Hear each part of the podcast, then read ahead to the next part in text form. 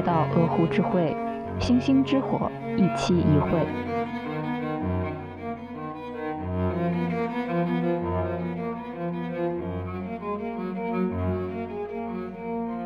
Hello，大家好，欢迎大家收听鹅湖之会，我是主播温克。Hello，大家好，我是思佳。今天我们播客迎来一位新的朋友安卡。Hello，大家好，我是安卡。鹅湖之会已经在小宇宙 APP 和苹果 Podcast 上线，欢迎大家收听订阅。参与更多播客内容交流，请加入鹅湖智慧听友群。这期节目上线时间应该是在七夕节前后了，因为这期节目本身也是我们为了七夕节制作的特辑。每年七夕节都是一个商家狂欢的节日，各种各样的七夕套餐啊、七夕礼物啊。每年到这个时候呢，生活组、劝分组也在疯狂上分，都在吐槽自己的什么抠搜男友、奇葩老公，然后也有表达爱意的什么 crush 小组。发现现在大家爱情的样本越来越丰富之后，反而我们都可以看到很多女生是不太愿意去谈恋爱的，或者说对于爱情是比较谨慎的。我想问一下思佳，你有这种感觉？吗？嗯，我说实话，我的恋爱经历一点也不丰富，我只有一个前男友。而且就是那种谈了跟没谈一样的恋爱，很寂寞，就是谈完了就分了。但是我其实很理解，因为我自己也不太想谈恋爱。除了个人的一些原因，我觉得现在男人的踩的率实在是太高了，所以不谈恋爱其实是呃女生们出于维护个人利益做出的一个选择啊。是的，我虽然个人没有谈过什么恋爱，但是我经常去观察一些我周围的人他们谈恋爱，因为毕竟这种心实在是难以按耐嘛。我会发现，以前我有一个同学，那时候她还在上学的时候，她的男朋友是隔壁班的一个男生，那个男生居然限制她和本班的男生说话，让当时的我大大的震惊了。现在看来，这种人其实要是在现在放到生活组里面，那肯定是大大的 red flag。但是当时嘛，就算是在当时，我也知道这个人啊肯定是有问题的。现在看来，这样的人似乎并不在少数呢。根据我身边观察经历来看，我本人对。对于爱情是没有什么太大的向往的，因为我觉得跟我从小在文艺作品里面读到的爱相比，我们生活中的爱多少是有点不堪的，可以这么说吧。因为包括我身边比较亲近的朋友啊，他们谈恋爱的过程让我感觉到是一种情绪上的拉锯和折磨。我之前在我小时候，我认为坏男人或者说踩雷的男人是什么样的呢？就是像不要和陌生人说话里面安家和那样的，就是在我眼里坏男人。的样本是很单一的，基本上都是什么抽烟、酗酒、不思进取、打老婆。但是后来就是随着互联网的发展，我会发现男人踩雷真的是方方面面他都能踩得上，让人多少是有点对于爱情大呼打咩的程度。而且就是有些事情在你进入恋爱关系之前是不能够通过外界的一些反应去识别的。就比如说我的前男友吧，按照外界的一个标准，我的前男友应该算一个比较。合格的男人可能看上去也很正常，然后也没有什么毛病之类的。但是我为什么分手呢？就是因为我们之前一讲哇，大家都觉得哇，这个简直是童话故事、爱情故事。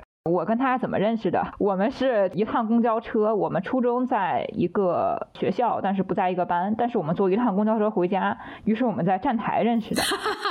还有这种事？对。然后我们到了高中，竟然还坐一趟公交车回家。然后我们到大学，我们的学校就在隔壁，就是我在这个学校，他的学校在我隔壁，而且我们的家住的其实也很近，就那个时候住的也很近。我们比较熟了嘛，聊得也比较来，那说试试呗。我那个时候也没有谈过恋爱，我就想那谈就谈嘛，谈一下。然后谈完了之后，我们之前其实是相谈甚欢的那种感觉。结果谈恋爱的第一天，我就感觉我被强行降智了。他开始用一种对小孩子说话的语气对我说话，不好意思。半夜的时候，我收到的土味情话，然后没有睡着觉，恶心的睡不着觉了，是吗？对，然后我就开始想，为什么会这样？我也尝试着去接受这件事情，因为在那个时候的我看来，这种把女生当做小孩子的这种行为是恋爱的表现，而我理应当去享受这样的行为，但是我做不到，因为我想被当成一个人去尊重。这一点后来在我看那个易卜生的《玩偶之家》时候，我获得了。共鸣。因为那个男主角 Nala 的丈夫是叫 Nala 什么呢？他看样子很宠爱 Nala，但是他叫 Nala 什么小松鼠啊，什么小鸟啊，就用一种觉得他很没有脑子的那种态度去称呼他。结果到了最后嘛，大家看过的也都知道，嗯，Nala 好像触及到了她丈夫的利益，她丈夫转身给她两个嘴巴子，还要把她的孩子夺走，最后搞了半天一场乌龙。当你真正触及到他们的利益的时候，这些虚无的东西也都作废了。我觉得现在。对于我来说，爱情它不是生活的一方面了，它甚至是束缚我自由的一个东西。我们距离真爱的自由越来越远。当我试图通过阅读来反思这种想法之后，我得到一个结论，就是因为我们现在没有不爱的自由，而爱情又被驯化的如此单一。什么叫爱情呢？就是在他们眼里，好像在描绘爱情这个图景的时候，是一个高大男人和一个娇小可人的女人，就是一种相互扶持、相互。携手的这样一种状态，尤其是现在男生啊，就挺油腻的，可以这么讲吗？我之前遇到过一个男生，半夜给我发消息，就跟思佳说的那个半夜发土味情话一样，他比你这个还要极端，他给我发气泡音，就是宝贝儿，救命啊！我我我学不出来那个声音，宝贝。当时晚上我的那个后脑勺一片发凉，我就感觉这种事情，我觉得如果可以选的话，我宁愿贞子从我的 电脑屏。幕里面爬出来，我就不愿意想这个。那我想问一下，安卡，你现在想谈恋爱吗？就我以前个人是对恋爱是有很多幻想的，但是就像刚才温克老师说的那样，我脑中的幻想，或者说我从文学作品中，我从各种各样的作品中了解到的恋爱，和我现实中看见的恋爱完全是两种东西。再加上有些时候，就像。我之前看到我同学的恋爱，我会觉得这恋爱之间有什么奇怪的东西让我觉得不太舒服，或者说他们和我想象中的恋爱感觉有什么最基本的地方有了偏差，虽然说不出来，但是很不舒服，所以我在这样一个矛盾的状态中，时不时想谈，又时不时觉得这事儿不对劲。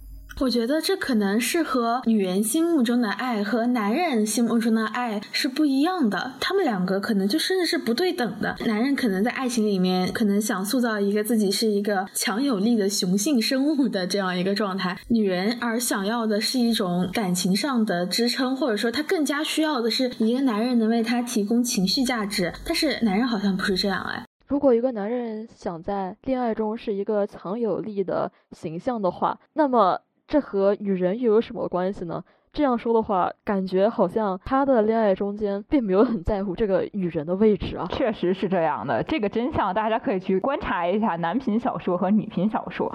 就女频小说也很重视写的是什么？是一些比如说什么拥抱啊、亲吻啊，对啊，柔情，男主永远爱女主啊，对，就这种的情感交流吧。而且还有一种就是情绪上的救赎吧，就很有可能两个人是有情绪缺陷的，然后女作者就会着重的写这个男人是从情绪上的哪一个。点，然后让他感觉到了温暖和救赎，是情绪上的拯救者。但是男人不会，对，去看看男频小说吧，是什么 后宫啊？这个女人她的家世很好，然后我娶了她之后就一步登天，这就赘婿嘛，对吧？如果我是这个赘婿，然后我的老婆他们家看不起我，我转身就给他们两个嘴巴子，再娶一个听我话的老婆，一步登天。我感觉是两种不同的路径。男频小说里。男人的主线是事业，是他的成功之路。然后女人是什么？是成功之路上那些花朵。他们有形态各异的花朵，有的是苔花如米小，也学牡丹开那种小野花；有的是那种什么端庄大气的花朵。但是在女频作者写的文章里面，他写的男性是他生活中的桃花源，就好像他在一条特别逼仄的小路上走，走着走着，突然面前豁然开朗，像人生照进来的一束光，尤其。是女频作者，还真的挺喜欢把男人当做一个救世主的形象来看的，或者说至少是他人生新纪元的开启者。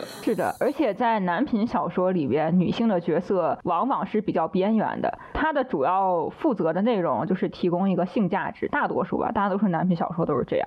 但是在女频小说里，男人的位置是很中心的，男主和女主很少见到说这个文章里边都只有女人，或者说这个文章里边男人的位置很边缘。基本上都是男主和女主共同构成了这个文章的中心。或或者说很多时候说是男主稍微戏份没有那么重，但也许是女主和其他的男人，好像他把描写的中心都放在了爱情上面，放在了家庭上面。但是这种爱情，我们刚才也说了，在男频小说中，实际上就是女频小说中幻想那些东西是不存在的，而男频小说呢，大多是男人写的，所以我们可以窥见一下男人的心理到底是什么。我觉得我们刚刚说的都是文学作品嘛，小说说呀，或者说是什么的。但是很多时候，我们如果从现实生活中来看，你会发现这种关系会更加的明显，冲突会更加的明显。是的，包括像我生活中接触到一些案例，我本人虽然不做婚姻家庭的业务，但是也有同事做嘛，其他部门的同事会做这个业务，就经常会发现啊，感情再好的夫妻，一到离婚的时候，就各种鸡飞狗跳。呃，男人和女人看待爱情是不一样的，男人觉得这是一种关系，他会侧重于看这段关系能给他带来什么，但是女人。会把它当做是一个情感，女人会把它看作是生活中很重要的一部分，或者说，她很多时候离婚的时候，她什么都不图，就图男人说一句“嗯，我曾经爱过你”，她就满足了，图一种形而上学的什么东西。嗯，对 对对，就很难描述这种感觉。就是男人对恋爱关系的期待其实很现实的。首先，第一条就是性嘛，在一般的情况下，男人最看重的可能就是这个女生她漂不漂亮。对吧？或者她身材好不好？就是如果是再考虑别的，可能这女生有什么别的条件，比如说家庭好，男的不是特别喜欢富婆嘛，对吧？如果你足够有钱什么的，局长的女儿，对你也可以打破这个性为第一的规则。而且对于这种，比如说他想要结婚或者怎么样，这种长期稳定的关系，他们的考量又是不一样。他会考虑这个女人是不是很方便，是不是很听话，是不是能够为他竭诚的服务。如果这个女人表现出一些独立性或者是很聪明，他们要不然就是打压她，要不然就是会放弃她。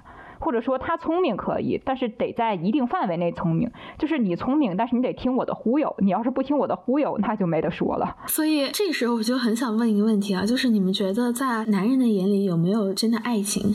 我觉得按照女性对于爱情的期待来讲，爱情期望来说是没有的，对吗？对，是没有的。安卡，你觉得呢？我觉得这些确实是男生会考量的比较多，但是我觉得在爱情中间，男生不可能会如此的功利，毕竟是爱情嘛。爱情和这些完全理性的思维还是不一样的，他们多少会有一些对于身边朝夕相处这么长时间的人，分享这么多的人，会有一些珍惜，会有一点感情的吧？我觉得是这样的。可是我觉得，相比起女人或者说是女性思维中的那种浪漫化的想象来来说的话，男人的爱还挺具体的。因为我觉得，一个男人能给的爱很少是能够以尊重为前提的。是的，就像我的那个前男友一样，哪怕他在外界 看来是一个就是没什么错处的男人，正常人。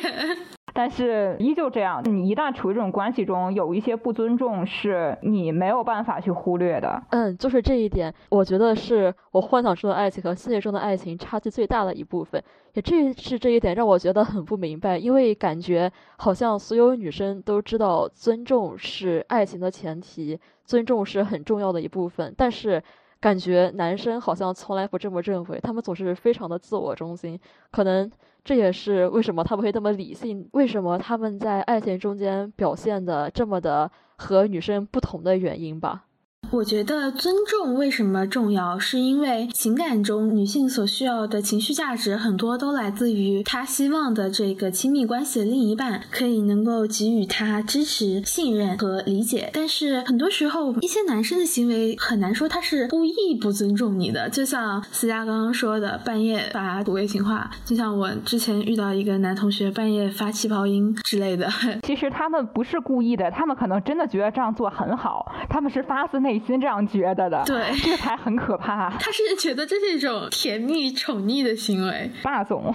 对他会说，我对别的女生都不会流露出这一面，但是我对你会这样。这个时候我就更加不能理解了，什么意思？你谈恋爱是为了把你变态的另一面展现给你亲密关系另外一半吗？我觉得好怪哦。对，所以所以我对一些女频里面的故事，就是很多女频里的故事也会写说女性她遭遇了一些不平等，然后这些不平等最后靠什么弥补了呢？靠爱情。男人，大家前几期如果听过的话，也都知道我们说过，男权它是一个结构性的问题。那结构性的问题怎么可能靠一段感情去弥补得了呢？结构性的问题是在到处都存在的，包括在你的感情里。所以这种故事其实就还挺不合理的。想起来之前杨笠在脱口秀里面不是说普信男吗？然后被人围攻了。我觉得很多时候并不是他说的不对，而是很多男人他自己不自知。是的，但是我又觉得他们不至于不自知，因为大家有没有听过一句话？尤其是家长会对孩子说，尤其是对女孩子说啊，说不要太早恋爱，你会吃亏的。对，其实这话隐隐透着意思，就为啥女孩恋爱吃亏，然后男孩就是哎呀，我家的猪终于会拱白菜了这种态度。为什么女男态度如此不一样？就是因为女孩的家长，尤其是爹，也知道男人是什么德行，所以他不会让女孩太早去谈恋爱的，太容易受骗了。我想起来之前我们在父爱报告那一期讲过，有一个小视频里面讲的是儿子谈恋爱了，爸爸拿钱跟他说，儿子，爸爸看好你；女儿谈恋爱了，爸爸很崩溃，说回房间里四十岁以前不要出来。想问一下安卡，你家里会有这种跟你说不要太早谈恋爱的这种话吗？确实说过，那时候我还觉得自己的青春被浪费了呢。毕竟早恋这件事嘛，说是十八岁以后才能谈恋爱。不过当初十八岁之前，大家又有多少人能忍得住呢？当初我还觉得，虽然那时候也会有一些人说猪拱白菜啊之类的，让我觉得不太高兴。但是我对这种不太高兴，当时没有想很多。现在想想，可能确实吧，太早恋爱对于现实恋爱中那些种种问题，对于女生来说确实是很大的伤害。这是否就说明，其实，在现实中的恋爱让很多女生不满的一点，是因为社会默认了在恋爱关系中，男生处于女生更加强势的地位呢？从我个人看来，恋爱关系中不应当存在谁强谁弱，本质上其实是这样的。对，本质上是不会有的。但是为什么家长会有这样的劝告呢？在我看来，是因为他们更早的摸清了社会的规则，就他们能够认清楚一个现实，就是在情感方面，男生和女生践行的是不一样的道德标准。男性的道德标准就很低，甚至可以说是皇帝的新衣。是的，他有道德吗？可能有，又好像没有。有吗？也不完全。他想有就有，全取决于他。对他想有就有。当他标榜自己的时候，他会说自己很有道德；当他没有道德的时候，他又说感情一切出于自愿。而对于女生来说的话，大家都会去关注这个女生，你在感情里面，你主动也不好，冷淡也不好，这样也不好，那样也不好，甚至到结婚之后，现在就开始说啊，要彩礼不好，不要彩礼也不好，很多事情都是在围绕着女生去讨论，而男生在这样的争论中隐形了。为什么呢？因为没有人去讨论他们，因为他们代表着规则的制定者。是的，规则的制定者在规则执行中，其实往往是会隐形的。很像考试作弊，老师考试作弊，你能说他作弊吗？不过我感觉就像不能因为老师在考试中作弊都不考试了一样，感觉因为害怕男生烂人比较多而因噎废食，也不是一个好的选择呀。有些时候为了恋爱，确实女生会更愿意做出一些牺牲，或者说做出一些小小的调整。就像有的女生会喜欢做饭，有的女生会喜欢打扮一样。他们做的时候也不一定完全是为了男生，也不是被逼迫的，只是他们会自发愿意的去做这件事。我觉得这样无可厚非吧。因噎废食嘛，因噎废食的前提是你一定要吃，对不对？可是为什么恋爱这碗饭或者爱情这碗饭我们一定要吃呢？在我看来，爱情是在各种的文艺作品里面被神化了数千年的。如果我们跳出来这些浪漫化的表达，跳出来这些或喜剧或悲剧的故事，好的坏的，它的核心是什么？我觉得它就是性欲，是爱情。在我看来，就是性欲的浪漫化表达。因为人其实也是动物的一种嘛，那动物是没有爱情的，它们只有发情，就是所谓的性欲。那性欲这一点，人和动物其实共通的，而人类把这种性欲上升为了爱情嘛。有一个社会学家忘了是谁，他提出来爱情的三要素，叫爱、激情和承诺。当然，就是也有别的理论的，我这里只举了他的理论。我不完全同意他这个承诺的部分，但是爱和激情的部分我是同意的。人类所谓的爱情嘛，他给定义就是爱、激情、承诺。那爱中的话，也就是我们所谓的温情，这其实是在各种真情里面共有的一种感情。比如说我们的友情和亲情中，呃，也会有爱。比如说我们朋友之间相互的情感支持啊，比如说这个家人对我们的安慰啊，等等等等。但是激情这一点是其他感情没有的，这也是为什么我说性欲才是爱情的核心。我而且我们经常会听到一种说法，是从爱情变成亲情了，对吧？就是结婚很多年，然后这感情从爱情变成亲情了。啊，对，结婚很多年就变成亲情了。对，它这个消失的界限是什么？就是性欲的消失。性欲一旦消失了，就从爱情变成亲情了。所以我才得出了这样的结论，变成了一个搭伙几十年过日子的人了。对，没有之前那种非你不可的感觉了。他们反而会权衡说啊，如果我当初没有跟你结婚，我跟什么局长家的女儿结婚，我现在说不定就飞黄腾达了。刚刚安卡也说了很多女生会为恋爱嘛做出一些牺牲，但其实我觉得很多时候我们是习惯性的去牺牲，甚至说我们没有选择不牺牲的自由。因为不牺牲，往往意味着你要丢掉这段关系。很多选择摆在女生面前，要不然你就去牺牲，要不然我们就掰了。所以这种情况其实对于女生是一种胁迫。是的，我觉得爱情中女生的牺牲是一种被迫的习惯。习惯是什么？习惯就是你在面对一个事情的时候，你大脑为你做出的最直觉的选择。就像你端起这个杯子，然后把杯子放你嘴边喝水，你为什么会做这样一个习惯性的动作呢？这是你大脑为你选择的。你不会把你的杯子在你的头上绕个三四五六七八圈，然后再从耳朵后面反手倒进你的嘴里，不会做这一套高难度的动作。为什么？因为你的大脑就已经替你选择好这条路。而女生为恋爱牺牲是社会的规训，是默认的陈规，告诉你你应当去牺牲。你处在这个位置的人，你应当去为了爱情去牺牲。因为刚刚思佳也说了嘛，通过神话爱情，让别人觉得说爱情是神圣的，为了爱情牺牲一点东西都可以。再发展严重。一点，这就属于情教杀人的范畴了。是的，就像什么爱到深的话，对方死了我一定要死，为什么呀？又不是不可以替代的。对呀，就像我们上期节目说的，假如说你把爱情这个东西换成贞洁，说为了贞洁我一定要死啊，大家觉得啊匪夷所思，为什么你为了贞洁要死啊？但是如果你把这个东西换成爱情啊，很多人就可以接受了。可是为什么呀？为什么为了爱情得要死啊？更何况爱情这种虚无缥缈的东西，它真的值得吗？我觉得很多时候社会并没有给女生更多的选择，他只告诉你，你不牺牲的话，你失去这段爱情，你会在你漫长的人生中无数次的懊悔。但是他并没有告诉你说，你也可以去摆脱这段关系，你可以自己构建起你自己的世界，构建起你自己的情感世界。你的情绪价值来源不一定非要依靠一个男人，你也可以依靠你的朋友，依靠你的家人，可以依靠很多人。但是他人为的告诉你了，说你只能依靠这个男人。那我觉得这样的所谓的。牺牲的自由，它并不意味着真正的自由。这也部分有赖于从小的童话灌输的那种同性真空的环境嘛，把爱情无限的放大化，在女孩的心中根植下了就是我一定要爱情，爱情很好的这种概念。而且在很多的恋爱关系里面，其实靠女生不断的去屈就，就不断的去 say yes 来保住的这段关系。这不是说那种日常的小事儿，比如说今天吃什么，明天吃什么，今天床单谁来铺这种东西，在一种很。大的决定上。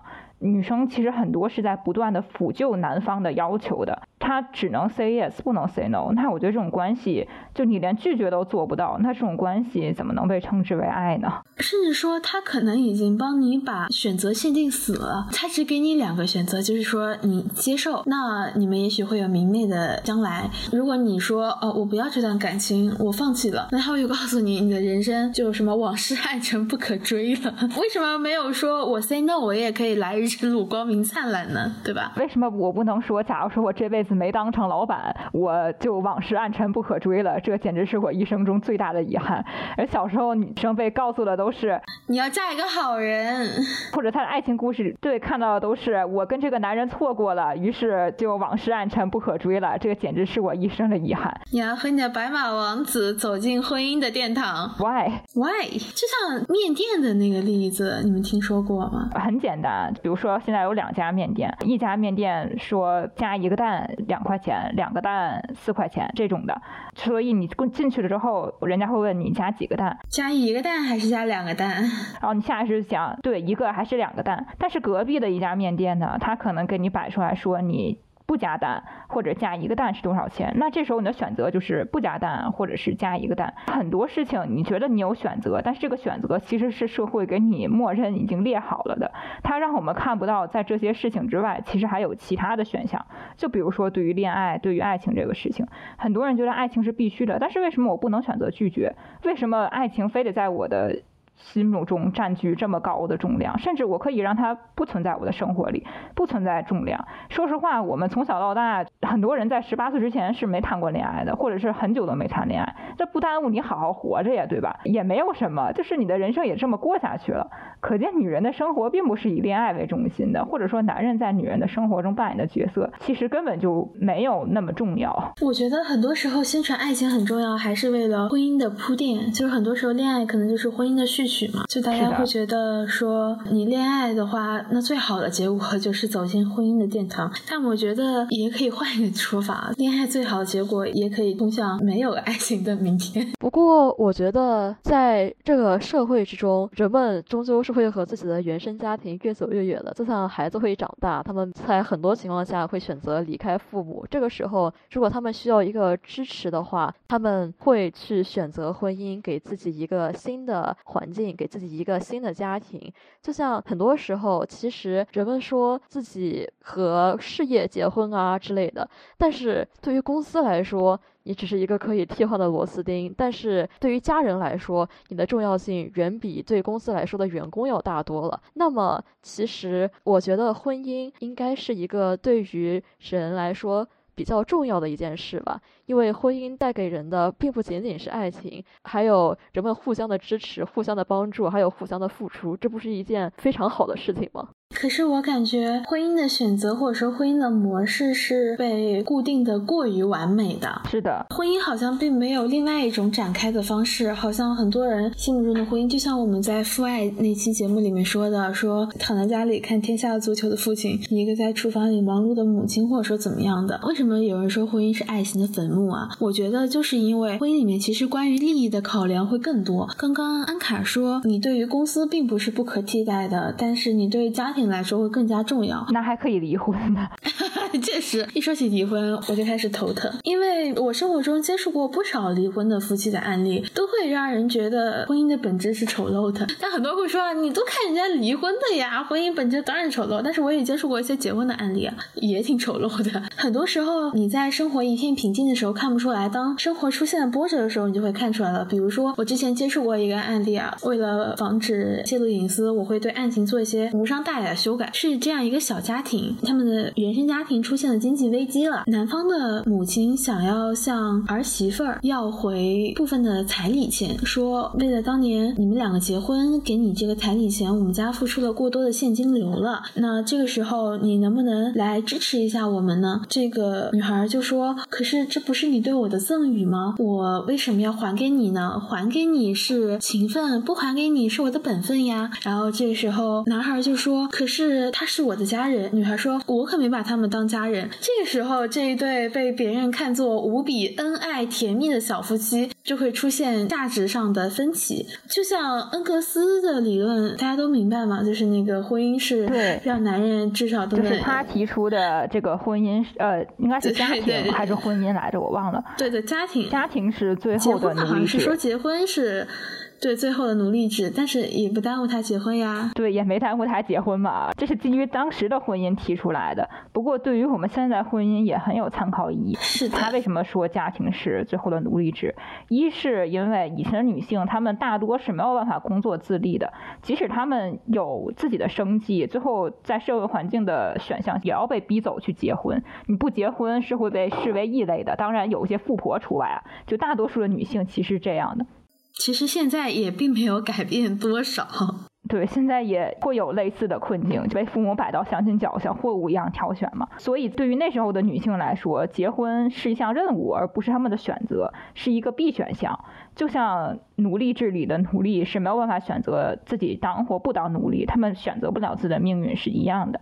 然后第二是女性在婚姻中的劳动是没有固定的酬劳的，是不受社会保护的。是的，那个时候女性既然没有办法在外工作，就只有在家庭嘛，对吧？那在家庭里面，她的她的丈夫肯定是不会去帮她做点什么的。那所有这些在家里替丈夫管理家庭的这些事情是没有像劳动合同一样的工资来保障她的收入。是的，是的。之前遇到过一个案例，是一个法律援助案例，是一位家庭主妇，然后被车撞了嘛。因为她家庭比较贫困，所以我们为她要争取一些更多的赔偿款。那包括一般大家都知道的，你撞了人，人家看病你要给钱吧，住院要给钱吧，营养费、陪护费这些钱都要给吧。但是在这个赔偿金里面，还有很重要的一部分就是误工费。一般你被车撞了，伤筋动骨一百天了，对吧？一般来讲，你最起码大家总得要像我们支持营养期，比如说按照。他当时伤情的话，营养期应该在三个月，但是由于他本人没有工作，所以他的赔偿金就比别人要少很多很多。为什么？大家就说，按道理来讲，我作为家庭主妇，我在家庭中也付出了劳力了，为什么我不能拥有这样的误工赔偿呢？虽然啊，我们在条款上面可能会有一些说啊，我们也应当保护家庭主妇的权利，但是从条文、从倡议再到落地，中间还是有一段距离的。我觉得，在很多。实际操作当中，他们会说，你就这么一点事，其实也影响不了你家里什么的。如果说我按照别人五千块钱赔给你，那人家肇事的也不愿意，人家肯定是要上诉的，很可能到最后，那这点钱就没有了。是的，在家庭这个单位中，很多责任是被模糊的，是没有办法清楚分割的。这也导致家庭主妇其实在其中不太受益。再加上这个社会结构的这么一个倾轧，女性在家庭中本来就占劣势地位，所以家庭主妇的日子肯定是。是不好过的。那这么看来，家庭主妇似乎确实面临着很多的危险和不利。但是，选择当家庭主妇的终究只是一少部分人吧。他们想要过自己的生活，他们愿意去承担这样的危险，甚至他们中间有很多人都是有高学历或者是在职场中间打拼了很久的人。那他们有了这些学识之后，还是选择做家庭主妇。我觉得可能或许也有他们的理由，而且这终究只是他们一些人的选择。而且说到最后，就算他们面临着种种的不利，那么难道现在的婚姻法不会给予他们一点保护吗？法律在这方面应该是有一些规定的吧？其实这才是让我觉得最痛惜的。他们明明拥有可以让他们获得更高的地位、更多的财富，而且是法律保障的，拥有这样的才华和能力，但是他们却选择了一条最不靠谱的道路。我刚才说那两点嘛，之前为什么恩格斯说家庭是最后的奴隶制？因为女性没有生计，然后第二个是因为女性在婚姻中的劳动不受社会保护。第一点，在女性争取到权利之后，她们的社会地位提升，她们可以有。不婚也能养活自己的选项了，其实这才是让她们在婚姻中的地位改变的。关键，而第二点，其实，在现在很多家庭依旧成立，所以我们也看到婚姻它的缺陷是一个制度性的，包括我们在东亚父爱那期也讲了，往往是这个男人想做一个好男人就做，不做他也不会怎么样。法律刚才说的婚姻法嘛，他可能只是兜一个底啊，可能还兜不住，就是很多男人他是不给赡养费的啊，我家里面就有这样的男人。那道德对于婚姻中的男性的要求也比女性的要求要少的很多，所以这是一条对女性没有什么好处的道路。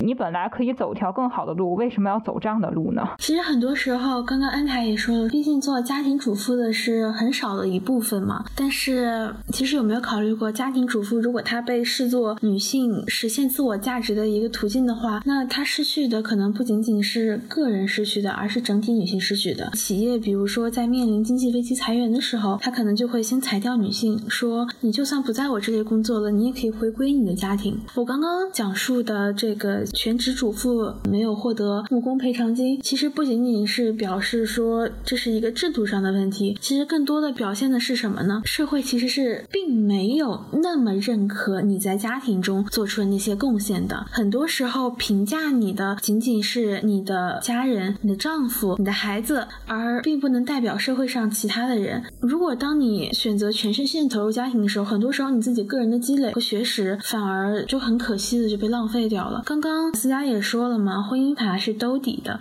其实我觉得可能也并不是兜底的，它可能只能维护住你最基础的法益，并不能帮助你实现你的理想。其实我们刚刚提到婚姻法，在它制定之初是保护妇女权益的一项重要的举措。在五几年的时候，我们可以看到婚姻法设计的非常的先进，因为在当时女性想要离婚是非常困难的，你会面临着很多压力。你要离婚的话，你的家人不会认可你，然后那些干部啊，他们也不会认可，他们会劝你说回归你的家庭。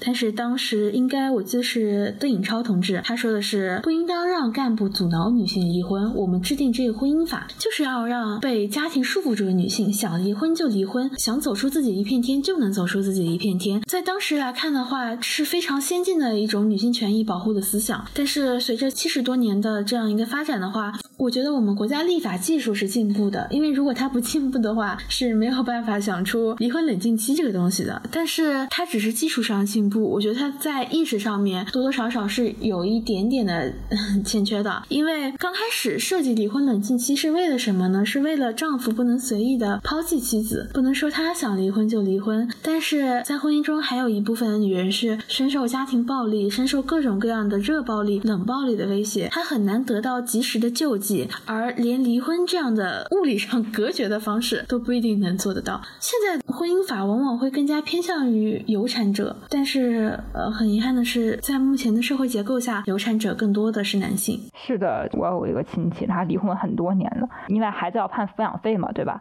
一个月八百块钱。八百块钱最低保障嘛，我觉得应该是对很多人大学的生活费都比八百块钱要多很多，甚至高中的生活费都比八百块钱要多很多。但是这个钱他就拖了很久都不给，他连这些都不愿意付出，而且而且也没有办法去惩罚他，他就这样拖着不给，就是赖着也没有办法，最多只能去法院申请强制执行。但是有的人我确实见过这种人啊，就是他有钱，他什么开奔驰、宝马、住别墅，他就是欠着这个钱不给。非得你去求他，或者说非得真的等到执行局的人打电话给他，或者说去催他，他才会去给这个钱。而且很恶心，你说八百块钱，你说多不多，说少不少，能算什么钱呀？对，不要的话，我觉得不公平。但是你要的话，你要走这么多的程序，你才能把这八百块钱要回来。某种意义上，他就是逼着女生，就是女性放弃。是啊，这八百块钱听上去赚的比工作还累。是的，是的，主要是因为你要在你正常的生活轨迹当中分出来一部分精力去处理这些。其实刚刚还有一点，我还是挺想说的，惯性权的问题啊，在婚姻法中规定的说是孩子可以随父姓，也可以随母姓啊。准确来说，现在应该不能叫婚姻法了，应该是民法典的婚姻家庭编里面规定了，孩子可以随父姓，也可以随母姓。但是这能保证母亲能够自由的给孩子惯性吗？不能，他最多只能保证说你。你如果给你的孩子惯性，你老公不能以死为由跟你离婚而已。是他并不能保证说这个孩子一定能跟你姓。是的，更何况法律还规定了女性是有财产继承权的，但是这一点在很多农村根本就不能实现，还是一群男人去抢夺女人的继承权。在这种抢夺下，法律的执行可能根本就做不到。说到财产继承权和跟谁姓这个问题。我又想起以前我很唏嘘的一个案例，就是我认识的一个熟人，他在能力上是比她的丈夫要好很多，她的收入是她丈夫的三倍多吧。她的丈夫在很多地方也受她提携，在很多地方也很仰仗她，但是她的孩子两个没有一个是跟她姓的。当时我们稍微八卦一下，觉得在这种情况下，或许她才是一家之主，或许她才是那个做主的人，那么孩子自然应该是站在。他的队列里面和他一起姓吧，结果他不仅没有，而且实际上他自己在他的原生家庭中间并没有继承到他的房产，在自己的新建的家庭里面，每天回去之后不是被她的丈夫伺候，而是反过头去伺候她的丈夫，我们都觉得很不可思议。明明她已经做了这么多，有了这么多的能力，有了这么多的财产地位，甚至是名声，为什么她还会去转过头做这些吃力不讨好的事情呢？这就是我们之前有一期父爱那期说的吧，有点像我妈妈的那个案例。虽然我们还没有这么厉害啊，但是这两个案例中共同体现的一点就是，在这种父权的权力结构下，经济其实是不能够起决定性作用的。很多男人辩解说，孩子要随父姓是什么？是因为啊，我们要养家呀，我们出钱啊，出钱孩子随父姓，像给孩子买了个姓儿一样。但是问题是，很多案例像这个案例，他不出钱，他也是随附性的呀。父权结构的问题还是要靠权力去解决，而不能是纯靠金钱。而怎么去破除这个权利？一方面，你需要破除你脑子里边的思想枷锁。我觉得这个对于现在的女性来讲很重要。就像你刚才说的，这个女性，她就是很强，对吧？她强在能力，这个没得说。她赚钱很多，很厉害。但是她没有强在思想。对，是的，他的思想上还是套了很多的枷锁的。就是他的能力明明可以支持他去过更好的、更自由的日子，可以支持他去过一种他想要的生活，但是他却选择了一个让自己比较憋屈的这么一个路，选择了一个可以说是委屈自己的路吧。就是有的时候，你冲破思想的枷锁是比提升能力更难的，而且更重要的。是的。如果你不冲破思想枷锁，提升能力只会把自己变成一块供人宰割的一个更肥美的肉罢了。而且因为肥美，感觉别人还会提前来宰割你呢。因为思想上的枷锁，它不是一朝一夕形成的，它是长期的社会文化的影响嘛。就很多人都觉得你应该这样做女人，或者说你应该那样做妻子。我们在婚姻法的设计过程当中啊，其实设计是非常理想化的。它设计在婚姻里面男女就五五开嘛。但是实际上来说，我们的社会观念或者说我们千百年来的文化都更加的偏向于男性，所以导致如果一个女性想要在婚姻中减减少利益受害，那他应当是比男性要显得更加强势一点，他才能尽可能的减少自己。假如说哪天我就要离婚了，或者说在日常生活中啊，才能减少自己在婚姻中受到的伤害，或者说遭受到的利益损失。现在的婚姻法是更加保障婚姻关系的，也也就是说，它更加保障家庭的稳定，因为家庭的稳定对于下一代的培养来说，可能在他们看来会比较重要。但是，我觉得如果说一个看似稳定的家庭是要长。期剥夺母亲的权利，去损害母亲的利益，那这样的话，让社会中处于弱势的女人更加弱势，这是一个令人感到悲伤的事情。因为很多时候我们会发现，在一个家庭里面，一个女人过得好不好，就跟开盲盒一样。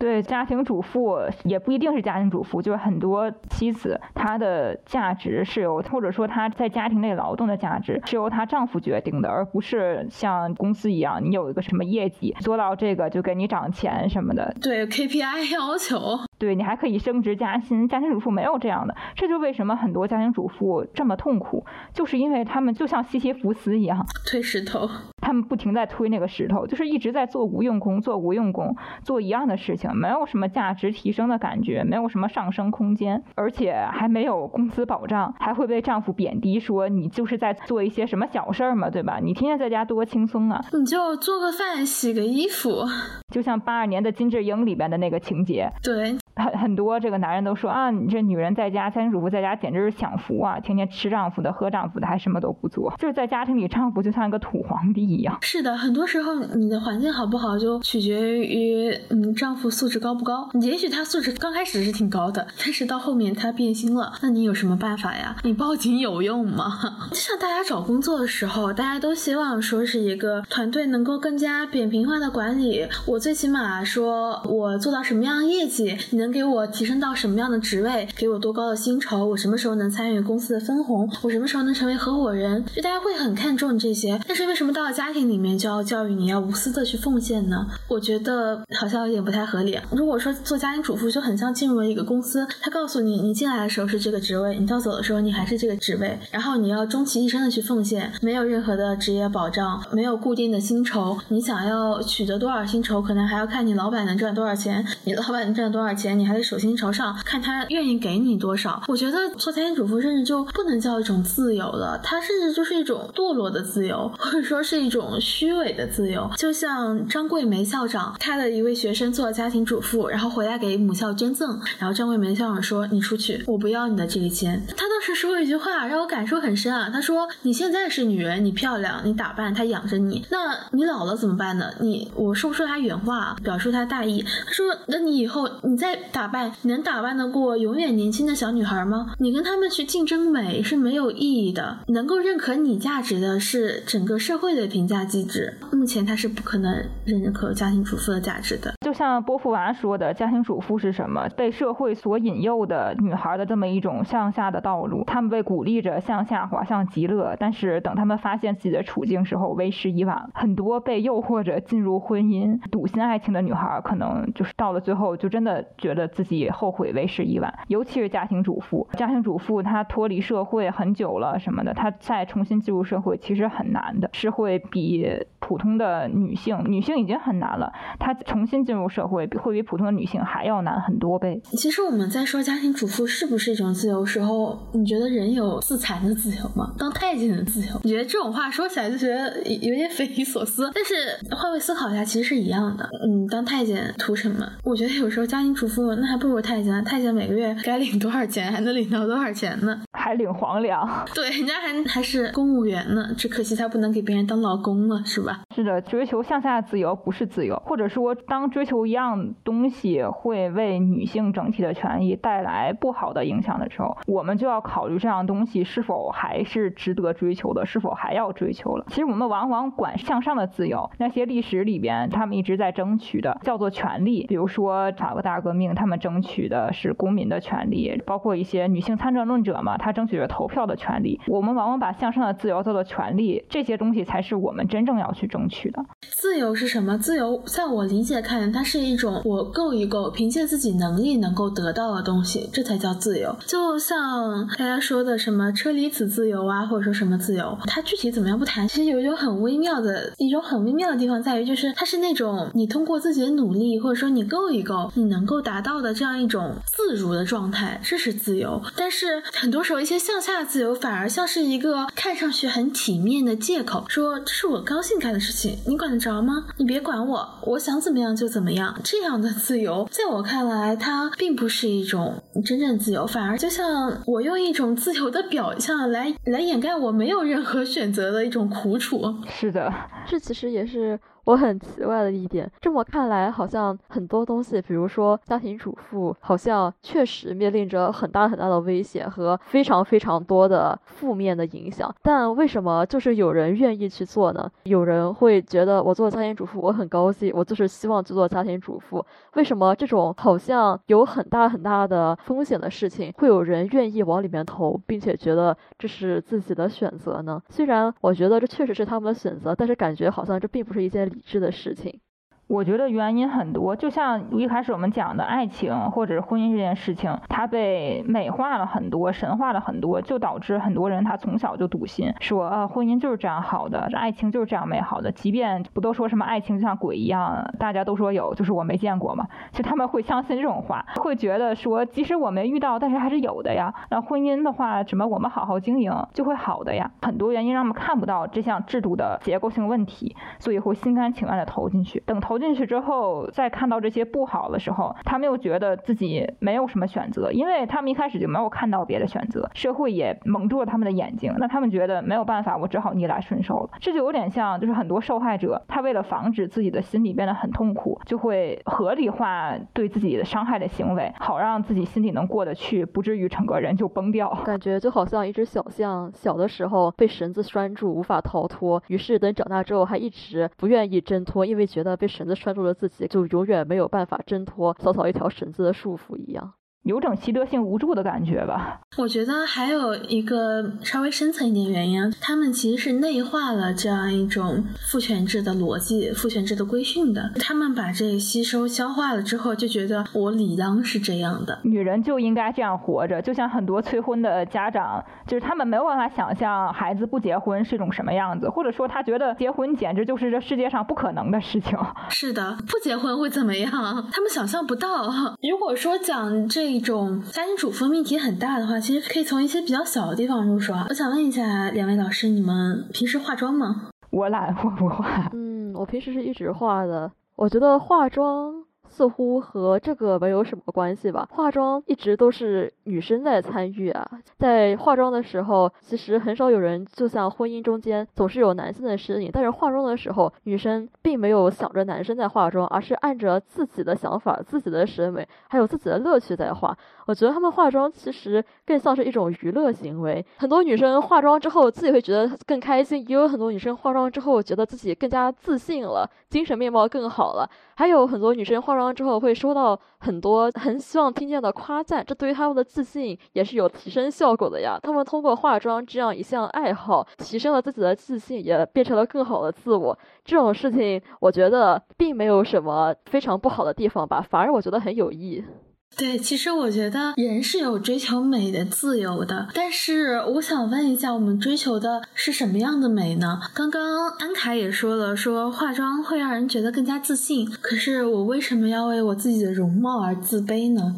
是的，为什么男人不需要通过化妆来确定自己的容貌，从而为自己感到自信？他们好像就是没有这个设定一样。但是这真的是自然决定吗？不是，我觉得这个其实社会决定的。就说爱美之心，人皆有之吧。那为什么女人爱美的方式就是拼了命的折腾自己，男人爱美的方式就是观赏这些折腾自己的女人呢？看美的女人，其实这个是有一点点奇怪的，因为我们现在对于美的标。标准其实一直在变的，嗯，因为我之前也我也算半个时尚行业的从业者吧。之前大家都会有一句调侃说，时尚就是一个圈呀，说几年之前流行什么，然后之前不流行了，好像又被翻出来了，又流行了。但其实我觉得美这种东西，它本身应该是人对于美好事物的一种自然的欣赏和向往。就像前段时间我去西北走一趟环线，我就发现天空很美，水很美，湖很美，公路很。美，草很美，在草上奔跑的小动物很美。这种美它没有固定的形式，它就是在那儿，让我觉得很愉悦、很开阔，让我精神上得到满足和滋养，这是美的。但是在化妆的的时候，我并不会有这样的感觉，反而会焦虑。我在想，这一笔这么画好不好看呀？我选这个色号，它合适我吗？这个修容涂在我的脸上会不会太重了？我要不要换一个什么别的色调的眼影，换一个别的色调的口红？我花了这么长。时间来装饰自己，最后得到别人去评价说：“宝贝，你今天气色看起来真好。”我之前听到这个评价的时候，我刚开始是觉得开心的，我会说：“嗯，我这一两个小时努力终于有结果了。”但是后来我想一想，如果果我没有早起这么久，然后去做这些事情，我每每在床上再多睡一两个小时，我的气色可能是由内而外的看起来好了。是的，美的标准制定其实也是属于权力的一部分，权力可以影响很多东西，美的标准也是其中之一。其实最好解释的是什么？楚王好细腰，宫中多饿死多饿死。是那些饿死的人天生觉得细腰很美吗？还是他们就高兴，就乐意饿死？我饿死，我开心，我取悦自己，就喜欢饿着。对，而楚王呢？你说这句话就是很有意思啊，叫楚王好细腰，宫中多饿死。你楚王喜欢细腰，那楚王好细腰，怎么楚王没饿死呢？你不自己搞细腰，对吧？你让别人给你细腰，这句话其实恰巧体现了美的标准就是受到权力的影响的，包括三寸金莲也是一样。对，就我记得三寸金莲最早是一个五代十国还是什么，反正一个朝代的妃子，具体哪个朝代我忘了。她的脚很小，而且它这个裹脚也不是像。后面裹脚裹的那个样子的，他是为了跳舞还是什么的？总之他把脚弄成莲花那样的形状，什么步步生莲嘛。然后这个事情大大的取悦了皇帝，被民间知道了，于是民间也开始效仿这种方法，然后慢慢的畸形化，变成了后面我们熟知的裹小脚。这两件事情都说明了美的标准是受到权力影响的，不是说完全自由的。哪怕我们现在化妆也一样，很多女生觉得啊，我化这个妆跟什么男人喜欢的那种妆是不一样之类的。确实，因为女人她有自主性的嘛。我觉得女人不会说一化妆说啊，今天我要化个男人喜欢的妆，化个什么妆呢？不是这个样子的。但是你化的妆，其实或者说你追求的美的标准是没有办法逃脱父权的大框架的，没有办法逃脱这个他。他们给你制定的这个大体的标准的，就好像就是女生可能会说，我涂这个红色的口红，我涂粉色口红，涂什么别的颜色的口红，但是很少有女生会说，我去追求胖，我去追求。健壮，或者是我去追求这种高大壮这样的很少，大家好像就没有办法接受，就是你的审美其实还是被框定在了这样一个框架里面，不是你想的那样的自由。对，就像追求年轻漂亮，为什么喜欢年轻漂亮呀？因为年轻代表着更旺盛的生命力，更旺盛生命力就意味着好生育，对人有性吸引力。然后为什么要瘦弱呢？瘦弱是因为好掌控，在自然界，一个更加瘦弱的个体。很可能会遭到抛弃，因为谁都可以拿捏你，你并没有保卫自己的自由。为什么没有说保卫自己的自由呢？就是因为你没有保卫自己的能力呀，没有能力，你何谈自由呢？你没有权利，没有力量，你何谈自由呢？再说一个极端一点的吧，大家之前有没有看过那个卖防晒衣的那个事情？啊，对，这不黑袍自由嘛？对，黑袍自由叫防晒自由。为什么大家会对于黑袍自由这种事情这么的敏感啊？因为，嗯，可能涉及到一些 宗教的原因。在宗教地区，很多人甚至有一些嫁到沙特去的中国女性会说，包头也是我们愿意的。如果你不包的话，你就等着别人用异样的眼光审判你吧。啊，入乡随俗，这恰巧不就说明了这不是自由吗？这是因为别人会对我有。意见，所以我才这样包的嘛。是的，你仔细想一想，为什么女性要包头呀？那些男人出门就不会遭到异样的眼光呢？为什么你就你要包头？说啊，我就是只愿意给我的老公和我的家人看，我不愿意给别的男人看。但是为什么你被别人看到，你要感觉到耻辱呢？是的，我觉得美丽一个很重要的组成部分就是耻感。那我们刚刚说的这种包头，其实是一种相对来说比较极端一点的。说句题外话吧，如果那边的人真的很幸福的话，为什么那里的公主宁可豁出性命也要从？也要逃离，对，也要逃离呢。之前有一个公主就是的，她逃出去了，跟另外一个男人结婚了，然后她被以通奸罪被抓回去了。被抓回去的时候，他们当时审判他要满足两个条件：第一，要有四位亲属作证他通奸；但是因为公主嘛，对吧？他父亲跟他说，你只要和那个男人离开，你和你原来老公在一起。你就可以不用被审判，但是因为父亲这句话没有一个亲属作证，还有一个就是要公主自己当庭大喊四声还是几声，说我认罪，我认我的罪。如果说她认她的罪的话，按照通奸罪，她是要被砍头处死的。但是公主当时在没有人作证的情况下，其实她只要说我不认罪，她就可以活下来。但是公主说我认罪，我愿意去死。为什么？因为她没有自由。是的，他在那样的国度，他受到的是压迫，是无止境的压迫。是的，而且这种质感构成。美丽的质感也导致了很多粉红税的产生。是的。实际上，就是耻感对于美感、对于美这个概念的构建，或者是对于女性身体美的这样一个构建是不可忽视的。就比如说刮体毛这件事情，其实刮毛刀这个东西，它原本就是滞销的刮胡刀。原来没有女人刮体毛的，因为刮胡刀滞销，帮帮我们，然后那个公司就创造出来一个光溜溜的、没有体毛的一个女性形象，放在广告上宣传啊，这是很美的。大家就哦，那就是买买这。这个刮胡刀，还有胸衣也是，呃，内衣这个事情也是近一百年才有的吧？之前也是没有的，或者是不是说我们现在这种内衣，也是后面才有的内衣，甚至到现在内衣已经变成了那个不穿，可能就很多女生觉得不太好的事情了。但是很久之前就是没有内衣的。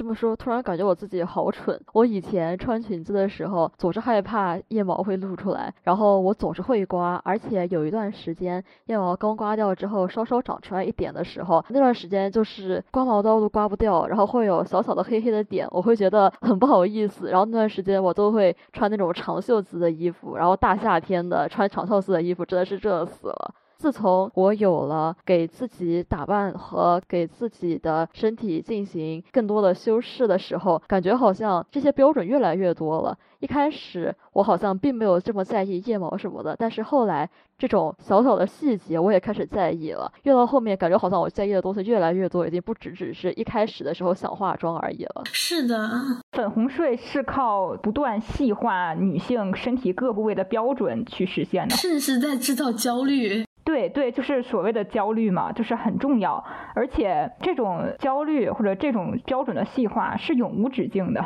因为你身体的部分就是你怎么都可以说太。多了。对，比如说到现在，你想我小的时候，顶多就是对美可能就是高鼻梁、双眼皮儿，结果到现在出来什么，你的头圆不圆，你的耳朵是不是精灵耳，你的肩是不是直角肩，你的颅顶高不高，对，肩是不是直角肩。对，我就觉得很可笑。比如说头的那个颅骨的那个问题嘛，就他在我听说这件事情之前，我身边包括我自己，没有人在意别人的头圆不圆。结果这个东西提出来之后，大家就纷纷关注，哎，我的脑袋圆不圆？扎马尾好不好看？这些东西明明都是人为提出来的，结果却最后被捧成了那么一个美的标准，足以见得其实很多美的标准根本就不是天生的，就是后面人为的。是的，人为的制造这种焦虑。之前是的，严一严叶的脱口口秀里面不也说了吗？说啊，如果腋毛真的会让人感到恶心的话，那腋毛不是可以用来击退那些坏人吗？坏人说你不怕我吗？然后把那个胳膊一抬伸起来说你不怕尴尬吗？就是那一段给我印象特别深，就真的很好笑。但是想想也觉得很讽刺哎，这种毛发它本身就是你身体的一部分，你为什么要为它而感到羞耻呢？关于耻感，其实还有一种体现，他在告诉你这样才是女人。比如说，你长发，你大胸，穿裙子，高跟鞋，A 四腰，穿裙子，高跟鞋，穿丝袜。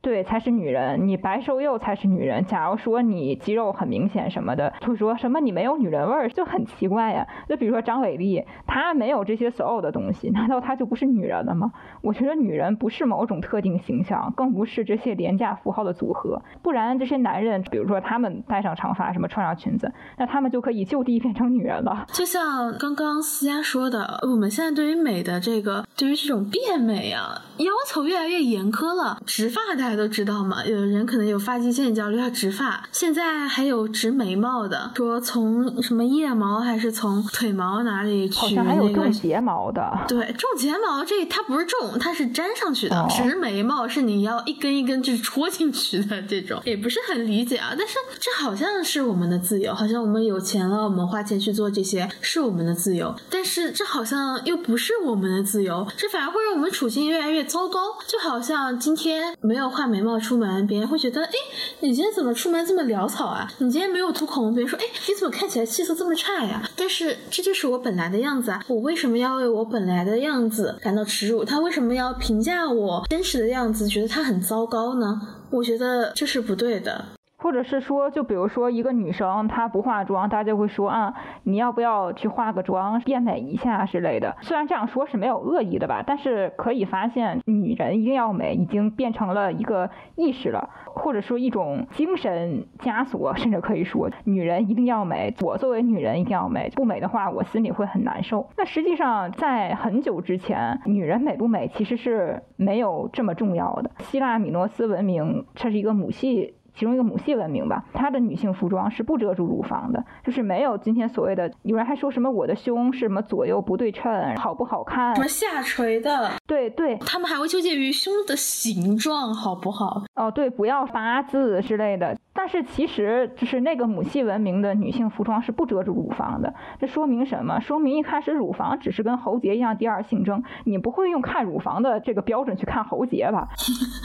这个喉结它到底长的这个形状好不好呀？比如说几厘米的喉结是最好的，这个喉结太小了，这个喉结太大了，没有，不会这样的。就乳房一开始只是跟喉结一样第二性征，它跟性行为没有关系，也不具有任何耻感。这也说明了女性的身体是在逐渐被性化的，因为是母系文明嘛，谁掌权谁制定美的标准，标准还是由权力说了算的。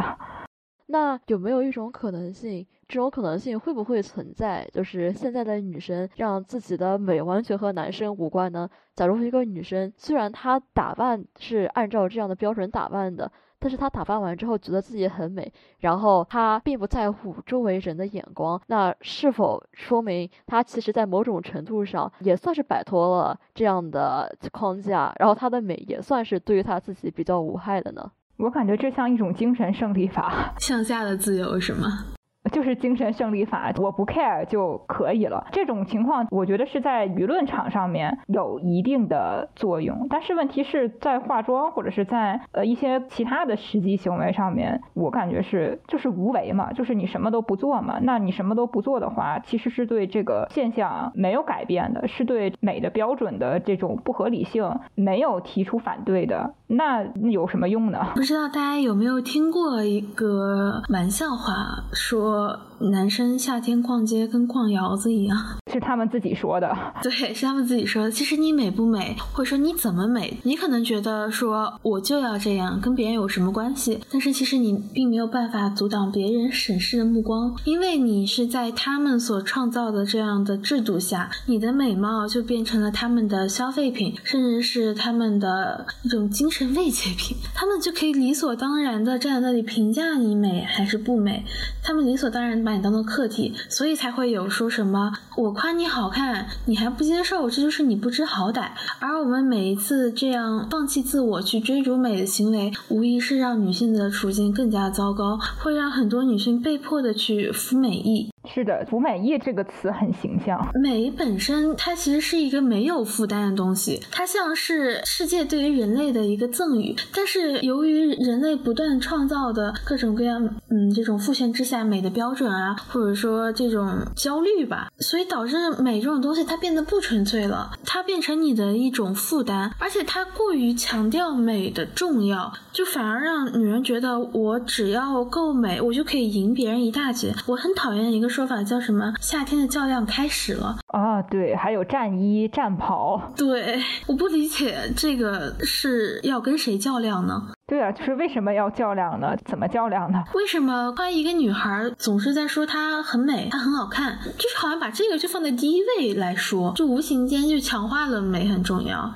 包括我们小的时候，就算你夸女孩聪明，你总是免不了首先要夸她好看。就是看到一个小女孩说：“哎呀，这个小女孩真漂亮。”可能也没有聪明了，到这儿就完了。所以这也导致了很多女生，就是她从小就建立起来了，我会因为漂亮这件事情受到嘉奖，所以我要漂亮。漂亮是会收到别人的正反馈的。这也是为什么虽然这个追求美会很辛苦，甚至会非常的折损自己的健康，包括催吐什么的，不就是为了很瘦嘛，对吧？很为了变。瘦，为了减重，为了变得苗条嘛，这种概念，即便会摧残你的身体，但是也会一直存在在脑海里，就是因为在女孩很小的时候就已经潜移默化的被它影响了。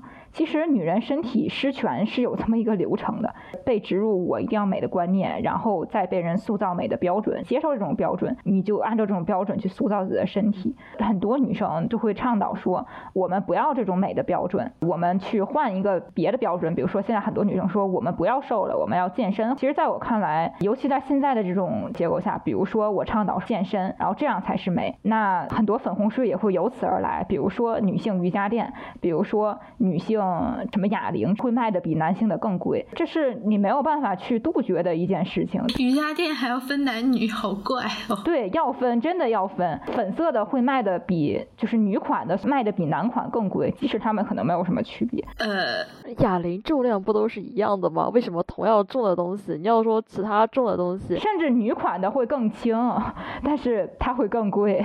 那不应该更便宜吗？它用料还省了呢。这不就是粉红税吗？就这种东西，在现在的情况下，你没有办法去杜绝，因为美的标准归根结底还是由权力的上位者决定的。那我们要怎么办呢？我们还不如说直接就从源头杜绝。我们女人为什么一定要美？管你说这是美那是美，为什么女人一定要美？我们有的是比美重要的事情啊，比如说我们的才华、我们的野心、我们对于职场上面成功的追求。就是哪一项不都比美重要吗？其实美是无罪的，它本身它就是一个客观存在的东西。你这人生下来什么样，你就长这个样子。我们不应当过于强化美的重要，其实就是在加重一种负罪感，就好像我长得不好看就有原罪了一样。很多人会觉得我长得好看，就会有人给予我一些帮助，什么给我开车门、推玻璃门之类的，这样一些这种小恩小惠。对，什么帮我。拎水桶啊，但是这些重要吗？他们会在晋升的时候首先考虑一个更美的女人吗？我觉得是不会的。是的，就是美没有办法从根本上让你获得权利，更多的东西。对，就好像说那个绅士之类的，是的，那就是维多利亚时期嘛，对吧？维多利亚时期最讲绅士了，要保护女士。可是维多利亚时期的女作者受到什么待遇？她们被说没有写作的头脑。而当时伦敦城里面有五分之一的女性靠卖淫为生。当时有一句话叫做维多利亚时期的女性只有两个归宿，就是家庭和精神病院。所以说这些小恩小惠根本就不能证明什么的，骑士精神和猎巫行动也是同时存在的。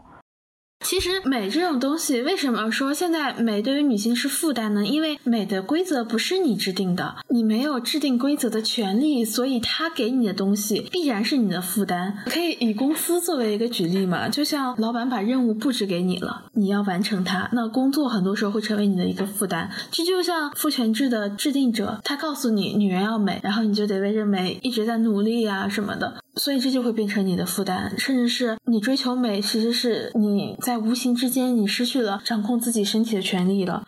有了权利才有权利，就是有 power 才有 right。有了 power 才有 right。Yes。前段时间其实大家也知道嘛，那个罗素韦德案的事情。对，那个堕胎法案，现在最新的状况好像说是被紧急叫停了，是吗？但是并没有从根本上去推翻这个裁决。就是假如说他们在那个上层有更多的女性法律从业者，有更多的女性法官，可能罗素韦德案不会这么容易被推翻。我觉得是，如果有更多有女性意识的人，那他就不会一个活生生的女人站在你面前，而只考虑她子宫里面有什么。是的，就像因为大家都知道嘛，美国是一个判例法的国家，这样的一个判例能够对司法实践产生非常深远的影响的。之前为什么大家都觉得罗素韦德案如此重要？是因为虽然罗素韦德案它是有一定瑕疵的，因为它把堕胎权解释为是隐私的一部分嘛。但是不可否认的是，这样的判例是可以影响到法官在判决的时候，可以让女性对自己的身体拥有一定的自主权。而现在对于罗素韦德案的推翻，我记得是有一个女性在社交媒体还是在哪里说过，说对这样的判决感到无比的伤心。因为这让我觉得，我一个活生生的人还不如子宫重要。我变成了子宫的一个载体，就像我是一个容器，而我最终就子宫上面长了个人。对，子宫上面长了个人。刚刚安海也说了，说他觉得变美啊是权利，什么结婚是权利，做家庭主妇也是权利。但是这样的权利，你不需要为此奋斗，甚至是如果你愿意的话，别人会敞开大门来欢迎你。为什么说女人对于堕胎的自由如此的看重呢？是因为这是掌握自己身体自主权的一部分。其实让男人去决定女人的身体怎么使用，本身就是一件很荒谬的事情啊。其实不仅仅是男人在决定，由女人选择支持不堕胎的话，虽然这确实也是他们的一种自由，但是。我不是很能理解，虽然他们会选择和信仰站在一起，因为很多反对堕胎的女生，她们说自己是 pro life，她们觉得自己是根据信仰在支持被堕下来的那个胎儿是个生命，她们觉得他们的信仰要求他们这么做。当然，人是有信仰的自由的，但是我不太明白的是，为什么在信仰的自由和堕胎的自由产生冲突的时候，他们会选择信仰的自由呢？对，这让我想到，因为宗教原因支持这个堕胎法案的这个女性，嗯，就让我想到我看过的一个美剧叫《美国夫人》，我们之后可能会讲，那里边讲到的就是一个呃很聪明、上过很很好的一个长藤校的一个法学院，结果最后做了家庭主妇，还坚决捍卫家庭主妇自由，向她丈夫的这个党派投诚的女性，她最终的结果就是被她丈夫的党派一脚踢开了，她想通过投诚去换一个。就是职位，结果最后人家根本就看不上她，所以就是没有办法的。如果你不忠于自己的权益，不忠于自己本身的利益，那最后结果就是这个样子。其实看起来我们这些好像聊得挺远的，从刚开始谈爱情谈到了现在权利。其实我们想要表达的，无非就是说。我们在生活中看似稀松平常的一些小事，都可能是女性失权的预警。所以很多时候，我们应当从自身的行为来看，我们这样的行为是否会导致女性进一步的失权，或者说，我们我们这样的行为能不能让女性捡拾她丢弃的桂冠？是的，就是有一个说法叫“个人即政治”嘛，就是我非常同意。就不是只有国家大事才叫政治，我们的生活其实也是政治的一部分，因为我们的行动会引起社会环境的变化，我们的发生也会改变自己的生活。就当一个人选择变成很多个人的，或者是一个群体的选择的时候，你整个事情的走向就会发生改变。所以，我们个人的行为是会对社会造成改变的，哪怕就这种行为不一定是你非要什么。呃，做英雄，或者是你非要这个爬到一个很高的位置上。当我们一起去做一件小事的时候，我们其实就在践行自己的女性主义，其实就在践行自己的观念。是的，我始终认为女性权益保护它是一种行为，是一种需要落到实处的行为。哪怕你深入到农村地区去看一看女性。是如何受到宗族势力的影响的，是如何受到家庭观念的折磨的，或者说你去帮助一个女性远离家暴的苦海，帮助一个失学女童重返校园，这都是一种女性权益保护的行为。我始终不认为女性权益保护是一项装点自己的装饰，或者说它是一种身份的象征。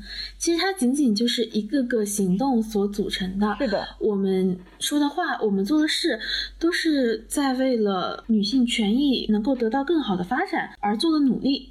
其实这样说有一种好处，一是可以避免身份政治的倾轧。就是所谓的健全嘛，就是说啊，你是什么真女权，我是什么真女权，实际上没有什么真女权，嗯，是假女权。对，就是女权主义，就是稍微了解过的人就会知道，它会有很多种流派的。所谓什么真啊假啊，就是不存在的，就是这什么没有什么真假的。你说学术流派，它或者说 很像是在猎巫，就是理念对吧？思想理念它有什么真假呢？所以你这样说的话，避免了健全，也避免了这种什么你是真女假女权这种指控，这对女性整体的这个女权主义的讨论，这种思想的进步也是有帮助的。对。第二就是女权的行为或者是不女权的行为是有可能同时在一个女性的身上出现的，就比如说金斯伯格。你说金斯伯格也化妆，就是他，当然他可能是不得已的，或者怎么样，或者他，呃，我也我也不清楚他里支不支化妆啊，就是他可能也有这种想法，但是也不妨碍他是一个大法官，就是有利于女性整体权益的行为和不利于女性的整体权益的行为，很有可能，尤其在当今，很有可能同时在一个女性的身上出现，这并不奇怪。所以我们要做的是什么？要规避不利于女性整体权益的行为，然后要不断做出有利女性的行为，朝着这个方向努力，而不是说因为我是女权主义者，所以我做的行为就是女权的，是有利女性的。不要用自己的身份来为自己背书。是的，就像很简单一点啊，改掉厌女的口癖。我发现我们整个语言的系统当中，厌女成分其实是非常高的。很多人并没有意识到这一点，那我只是举很小一个部分来讲。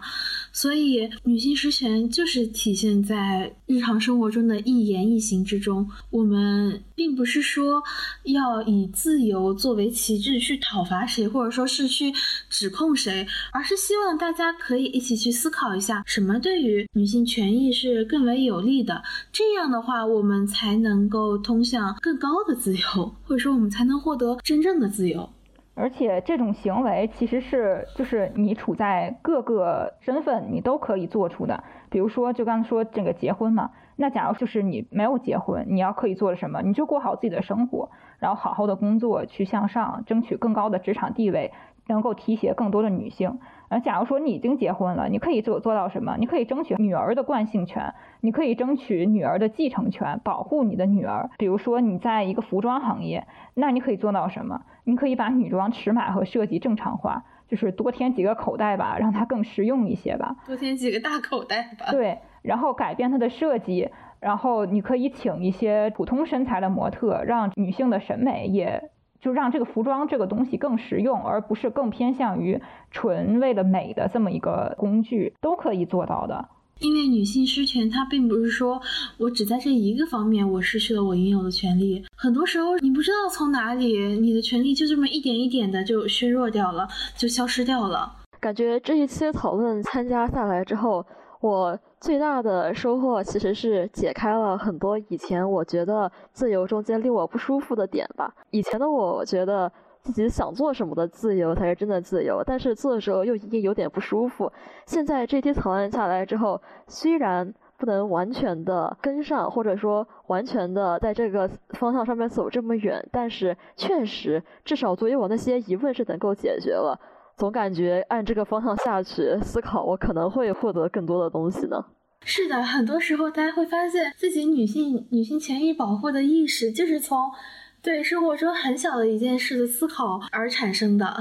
所以，希望大家都能够在走向自由的康庄大道上越走越坚定吧。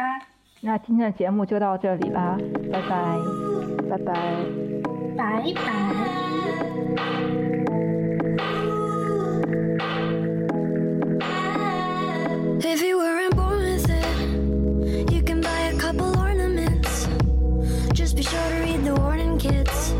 sex pretty soon you'll be bored of it. Ha ha. Sexual. Hey girl if you wanna feel sexual you can always call up a professional.